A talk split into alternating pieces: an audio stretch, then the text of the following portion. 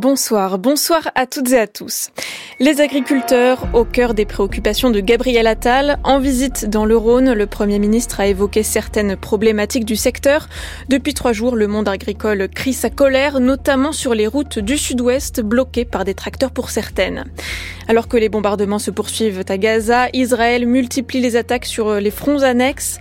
Des raids ont aujourd'hui tué quatre gardiens de la révolution iranienne en Syrie, mais aussi deux dirigeants du Hamas au Liban. Précision dans ce journal. C'est la première visite de Giorgia Meloni en Turquie. La première ministre italienne rencontre le président Erdogan pour discuter des relations économiques entre leurs deux pays, mais aussi d'immigration, un agenda diplomatique chargé que va détailler notre correspondante à Istanbul, Anne Endloer. C'est une sorte de duel à distance. Gabriel Attal et Jordan Bardella sont tous deux sur le terrain sur fond de colère dans le milieu agricole. Le président du Rassemblement national a rencontré des agriculteurs du Médoc en Gironde, tandis que le Premier ministre vient d'achever un échange avec 150 Français sur le mode du grand débat. Tout au long de ces deux heures, le chef du gouvernement a promis de faciliter la vie des agriculteurs. Simon Le Baron, vous avez suivi Gabriel Attal dans une petite commune du Rhône à Orlinéa. Et ce n'est pas un hasard hein, si le sujet arrive dès la première question. Je voudrais partager les inquiétudes du monde agricole. Je pense qu'on commence à en parler un petit peu. Nous avons de nombreuses exploitations qui s'arrêtent sur notre commune. Pour cause de retraite, mais aussi pour des, c'est aussi des personnes de 30-40 ans qu'on voit arrêter, qui abandonnent. C'est un arboriculteur maraîcher installé près d'ici à Chabanière qui est au micro. Je finirai en vous disant qu'à force de laver plus blanc que blanc, ça devient transparent. La fin du monde agricole est proche si vous ne réagissez pas. Micro dont Gabriel Attal s'empare prestement. Il ne veut pas, comme il le fera après, prendre plusieurs questions à la fois. Pas de temps à perdre pour tenter de rassurer le monde agricole. Je tenais évidemment à, à vous répondre tout de suite puisque c'est un sujet absolument majeur. Et je le dis que je prends très au sérieux. Emmanuel Macron a fixé la ligne, moins de normes, pas trop de contraintes environnementales. Le Premier ministre fustige d'ailleurs les écologistes. Parce qu'on a malheureusement tendance, dans certains discours politiques, à entendre des choses qui sont absolument inacceptables. Non, les agriculteurs sont pas euh, des bandits. Non, les agriculteurs sont pas des pollueurs. Non, les agriculteurs sont pas des euh, personnes qui torturent les animaux. Les agriculteurs, ils aiment leurs bêtes, ils aiment notre terre, et ils aiment leur pays. Gabriel Attal qui recevra lundi à Matignon les syndicats FNSEA et jeunes agriculteurs. Pas de doute, cette colère qui monte inquiète le gouvernement. La colère et le malaise des agriculteurs qui se disent étouffés entre les restrictions environnementales, le manque de revenus, mais aussi l'incertitude sur l'avenir de leur profession. Et alors qu'un nouveau gouvernement prend forme, Laurence Marandola, la porte-parole de la Confédération paysanne, attend des réponses face à une, face à une colère qui, elle, n'est pas nouvelle il y a une ficelle sur laquelle on peut tirer et qui euh, sera absolument significatif pour l'ensemble des agriculteurs, l'ensemble des modèles agricoles, l'ensemble des filières, c'est celle du revenu et des prix des prix de nos produits. Quand euh, les prix de chaque agriculteur seront payés correctement, quand on sera vraiment sur des prix qui couvrent l'ensemble des coûts de production, des coûts de production qui dans certaines filières ont beaucoup augmenté à cause de l'énergie, et le, la rémunération de notre travail, euh, je vous assure que l'ensemble des autres sujets vont se résoudre petit à petit. Tous les autres sujets sont compliqués, mais sont que des palliatifs. Le gouvernement a lâché de, une évolution là sur la taxation du GNR euh, partiellement et ça n'a pas suffi à calmer cette colère. On parle bien d'un prix euh, qui permette de couvrir nos coûts de production et la rémunération de notre travail. Laurence Marandola, porte-parole de la Confédération paysanne qui s'exprimait chez nos confrères de France Info. À Toulouse, plusieurs centaines de manifestants se sont rassemblés contre la loi immigration cet après-midi. Les organisateurs estiment même qu'ils étaient entre 3 et 4 000. Une première mobilisation aujourd'hui avant celle de demain. Plusieurs syndicats, mais aussi des élus de gauche et des écologistes appellent à manifester car jeudi prochain, le Conseil constitutionnel, saisi après l'adoption de la loi immigration, doit décider si le texte respecte les droits de la Constitution. Plus de 150 rassemblements sont prévus à travers la France. L'Iran menace Israël de représailles après la mort de dix personnes en Syrie, dont quatre responsables militaires iraniens.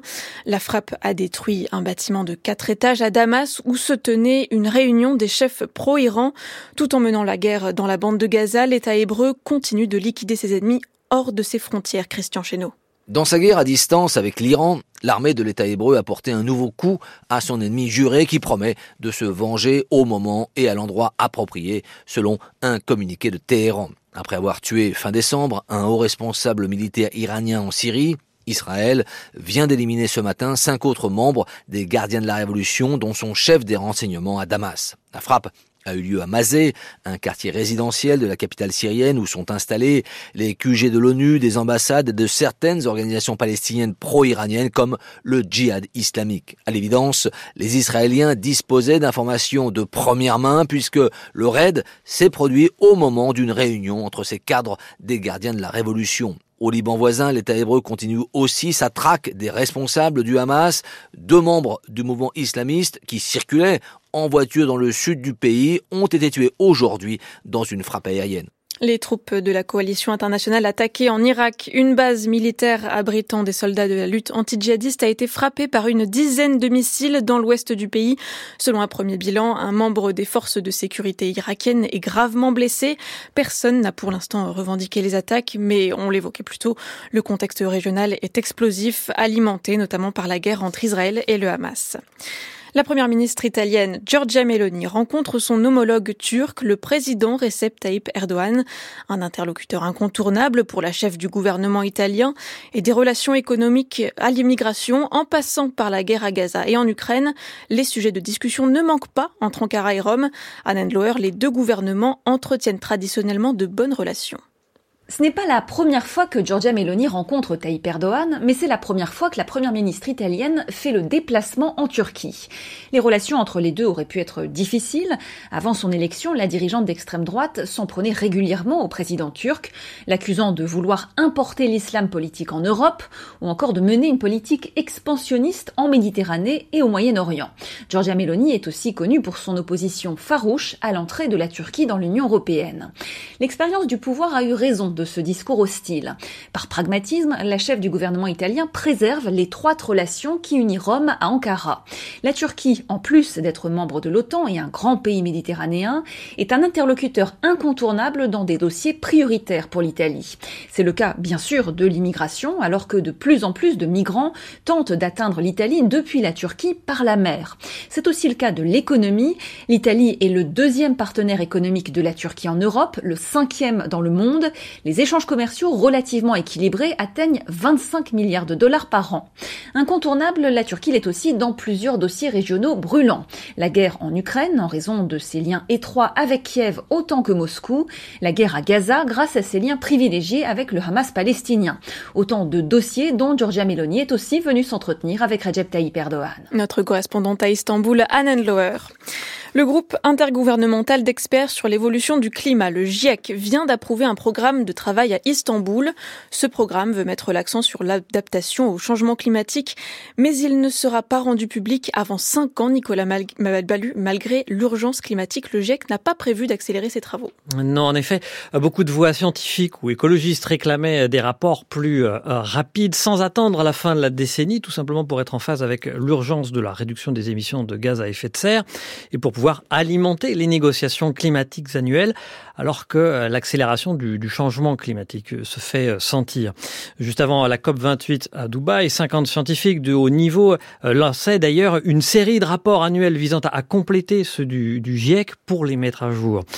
Le GIEC, euh, de son côté, euh, comme lors du précédent cycle de publication, eh bien, euh, trois groupes de travail vont produire leur propre rapport. Le premier sur les bases physiques du réchauffement climatique, le second sur l'adaptation et les vulnérabilités de l'humanité et des écosystèmes, le troisième sur les solutions pour limiter le réchauffement. Dans ce nouveau cycle, le GIEC va établir des indicateurs et des recommandations pour mesurer les efforts d'adaptation. D'autres rapports sont prévus sur le changement climatique des villes ou encore sur le captage du CO2 dont il a beaucoup été question à Dubaï lors de la COP28. Le rapport de synthèse de tout cela sera présenté en 2029, trop tard pour alimenter le deuxième bilan mondial de l'accord de Paris prévu lors de la COP33 en 2028. Merci Nicolas Ballu. La météo de ce soir, les nuages arrivent au nord-ouest et le mercure chute jusqu'à moins 3 à Belfort et Strasbourg, moins 2 à Lyon et Amiens. Demain, le quart nord-est sera couvert et le ciel voilé sur le reste du pays. Il fera 11 degrés à Brest, 8 à Biarritz et 7 à Marseille.